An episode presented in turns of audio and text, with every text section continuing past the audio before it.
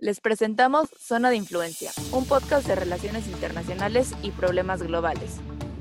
Somos Mercedes Hernández y Valeria Cutolén, internacionalistas que te quieren platicar sobre qué pasa en el mundo y por qué te importa.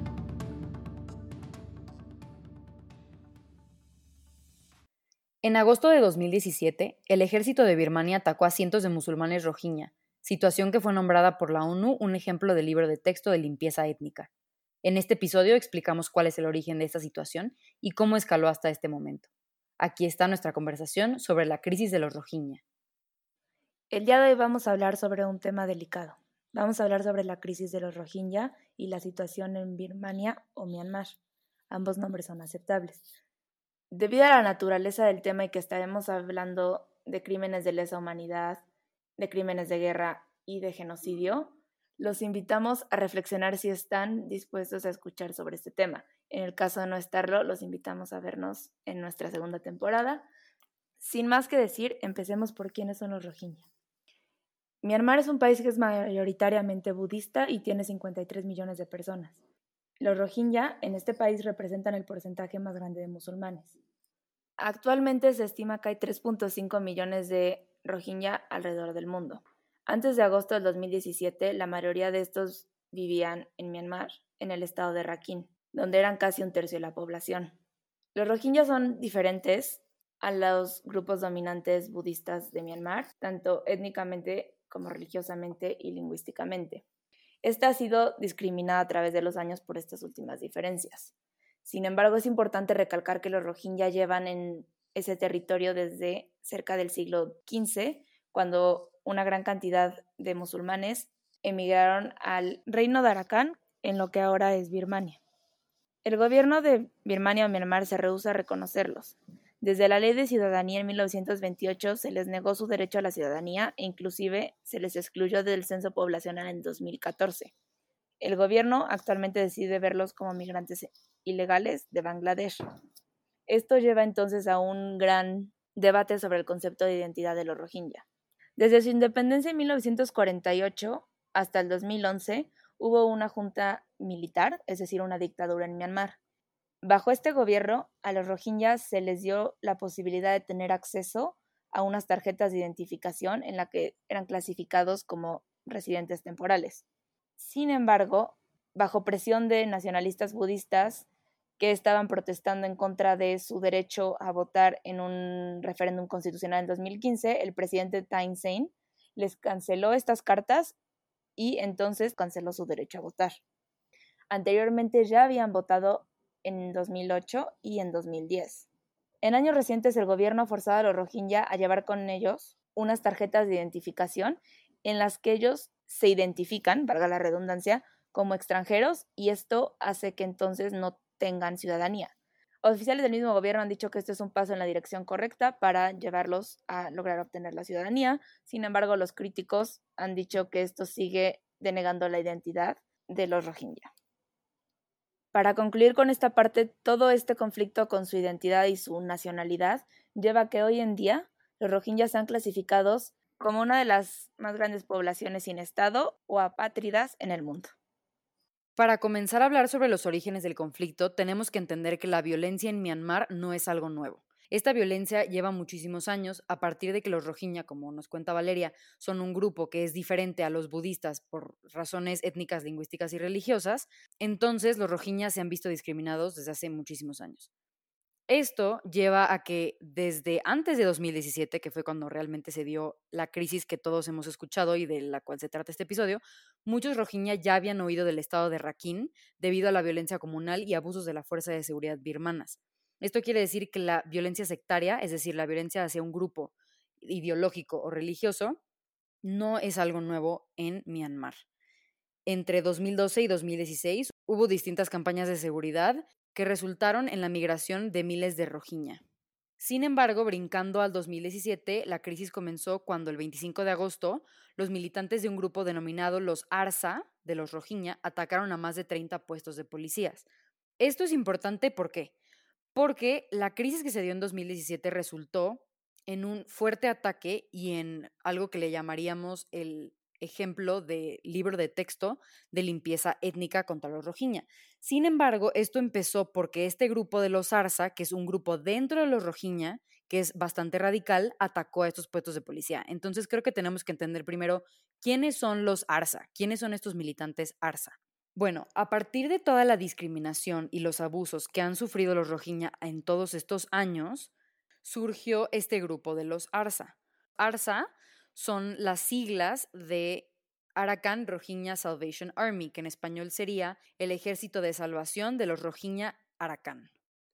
Se cree que los ataques que sucedieron ese 25 de agosto en realidad ni siquiera fueron tan bien planeados. Fueron generalmente como suicidas, fueron de ataques con machetes, con, con palos de bambú, y esto nos lleva a darnos cuenta que realmente no estaban muy organizados, simplemente estaban sacando esta frustración de todos los abusos que habían recibido en general los Rojiña año tras año.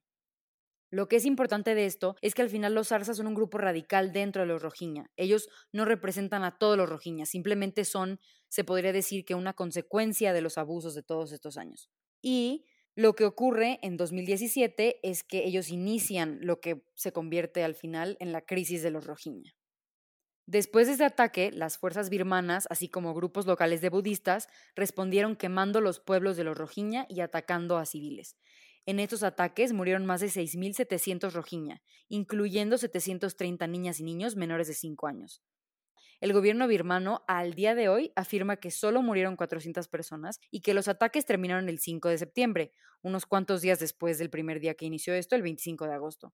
Sin embargo, fuentes de la BBC han visto evidencia de que los ataques continuaron después del 5 de septiembre y que hubo muchísimos más muertos.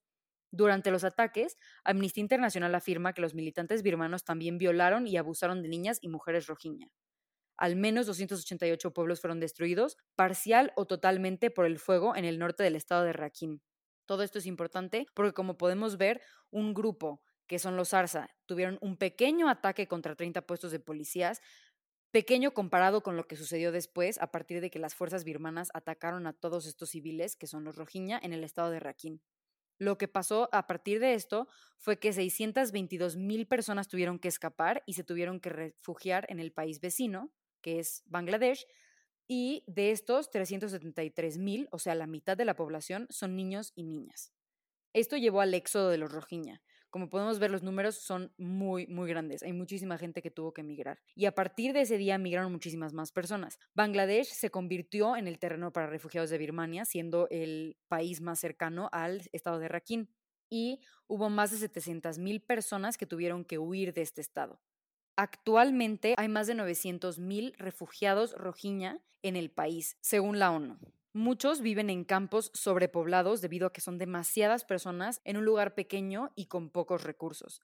Posteriormente, Birmania o Myanmar, como ya dijimos se puede decir de ambas maneras, negoció el retorno de refugiados en 2018. O sea, básicamente le pidió a Bangladesh que le regresara a todos los refugiados porque ya podía ser un territorio tranquilo y pacífico para los Rohingya. Sin embargo, los Rohingya saben que estos abusos llevan décadas ocurriendo y por lo tanto no quisieron regresar al no tener garantía de que las cosas cambiaran ni de poder obtener su ciudadanía. En realidad, Birmania nunca prometió darle su ciudadanía.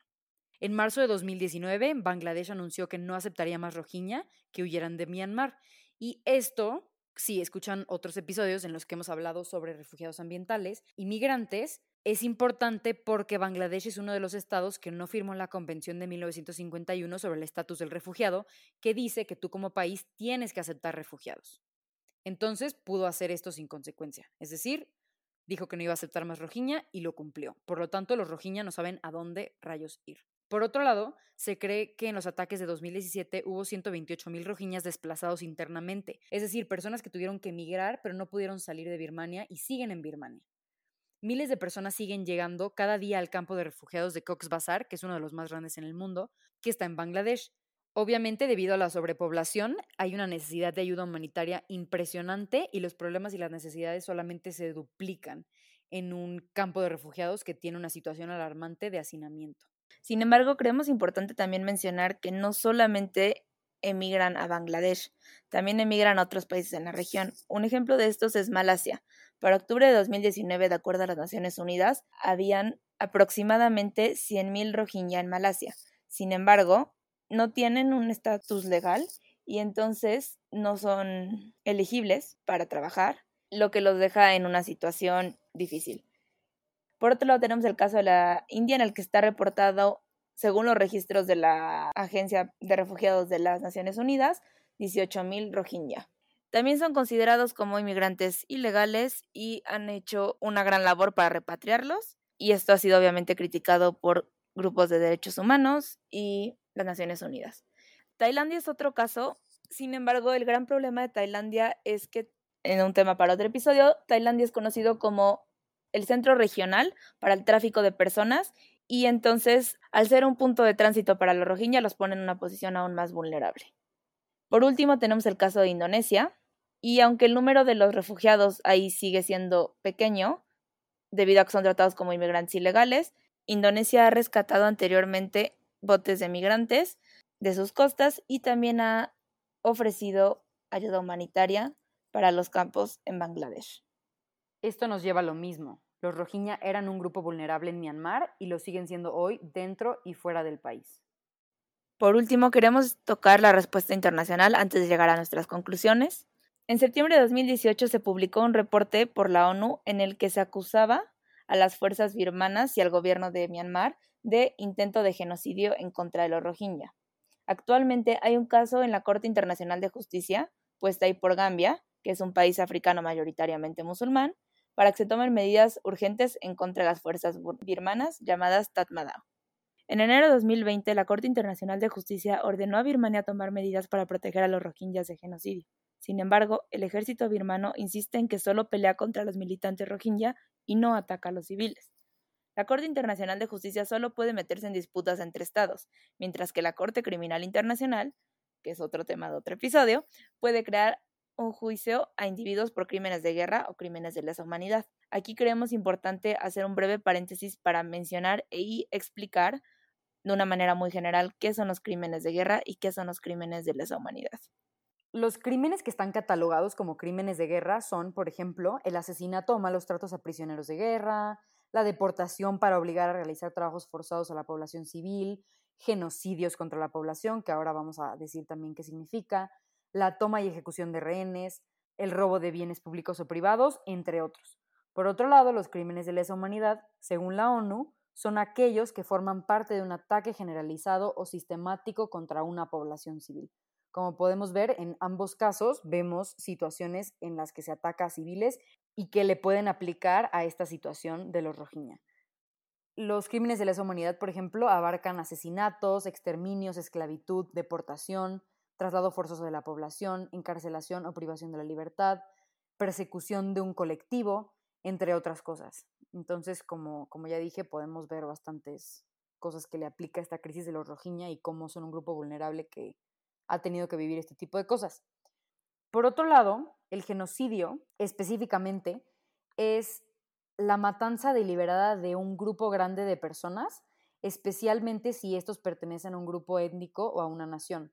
Esto quiere decir, y se ha dicho en muchos casos, que la situación que tuvieron que vivir los Rohingya en el 2017 y quizá antes y después también del 2017 es claramente un genocidio. Y por otro lado, el concepto de limpieza étnica, que se, puede decir que es una eliminación forzosa o sistemática de grupos étnicos, raciales y o religiosos de un territorio dado por un grupo étnico más poderoso, a menudo con la intención de hacerlo étnicamente homogéneo, es decir, los budistas tratando de eliminar a los musulmanes rohingya para poder tener una población más homogénea así como evaluamos la respuesta internacional, también creemos que es importante hablar sobre la respuesta local. La actual líder de Birmania, Aung San Suu Kyi, ha rechazado todas las afirmaciones de que ocurrió un genocidio y del intento de genocidio que se le impugna por parte de la Corte Internacional de Justicia. A pesar de estas declaraciones por parte de Aung San Suu Kyi, la ONU encontró en septiembre de 2019 que el riesgo de genocidio continúa para los 6.000 rohingya que todavía permanecen en Rakhine. El panel ya había recomendado anteriormente que los líderes del ejército de Myanmar fueran llevados a la Corte Internacional Criminal para que fueran procesados por genocidio.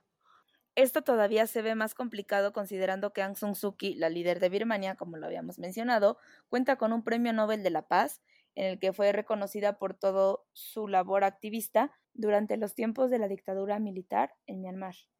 Muchos activistas y grupos de derechos humanos han llamado a que Aung San Suu Kyi pierda este reconocimiento. Y honestamente creo que tanto Mercedes como yo estaríamos de acuerdo con que esto pasara debido a su labor al frente del gobierno de Myanmar. Creo que este caso es uno de los más tristes, porque realmente es una crisis que aunque recibió muchísima atención internacional, no se hizo nada. Creo que una vez más, como ya ha habido bastantes casos en la historia reciente, hemos visto cómo las instituciones internacionales no tienen el poder para realmente incidir en este tipo de crisis y de situaciones de limpieza étnica y de genocidio. De hecho, la comunidad internacional, si ha estado de acuerdo en algo, es en justamente el genocidio y la limpieza étnica, y han prometido que no van a dejar que vuelva a ocurrir. Sin embargo, lo vuelven a dejar pasar. Si vemos realmente la devastación de lo que ocurrió en 2017 con los Rohingya y cómo han tenido que vivir, cómo este pueblo ha tenido que vivir después de todo, después de no tener una ciudadanía, después de abusos de, por las fuerzas de seguridad, después de tener que hacer un éxodo masivo porque quemaron sus casas y sus pueblos, me parece una locura que nadie haya hecho nada y que al final de todo el gobierno birmano no pueda rendir cuentas sobre lo sucedido. Por otro lado, yéndonos un poco más al aspecto de la globalización dentro de este conflicto, tenemos un pequeño caso que igual y les va a interesar. Una investigación encontró que en Facebook hubo más de mil publicaciones y comentarios de birmanos en contra de los rohingya y otros musulmanes. Estas publicaciones resultaron alarmantes y eran como unos intentos de deshumanizar al grupo, o sea, de no tratarlos como humanos. Facebook se enteró, de hecho, pero no hizo nada. ¿Por qué? Porque solamente tenían una persona que hablara birmano que pudiera monitorear el contenido. Hoy ya tienen más de 60 personas porque aceptaron que pudieron haber tenido un rol muchísimo más fuerte en detectar esta crisis y este problema y haber alertado a la comunidad internacional. Aunque sí se le avisó a Facebook que se estaba usando esta plataforma para propagar un discurso anti-rojiña, no hicieron lo suficiente antes de los ataques y al día de hoy Facebook lo acepta y ha tratado de tomar medidas. Esto es importante porque vemos como una plataforma que todos usamos estaba dando señales rojas alarmantes sobre algo que iba a ocurrir. Y sin embargo, nadie hizo nada. Lo peor es que nadie hizo nada antes, ni durante, ni después. Y al día de hoy, esas personas que cometieron esos delitos siguen estando libres. Los rojiñas siguen estando en peligro y no tienen un estado. Y peor ahora que Bangladesh ya no los deja entrar. Entonces aquí, de nuevo, tenemos a los rojiña, la población más grande sin estado. Esperamos que este episodio les haya gustado y que hayan aprendido mucho sobre este conflicto del que no vemos mucha mención en medios. Los invitamos a seguirnos en nuestras redes sociales y nos vemos en dos semanas para empezar la segunda temporada de Zona de Influencia.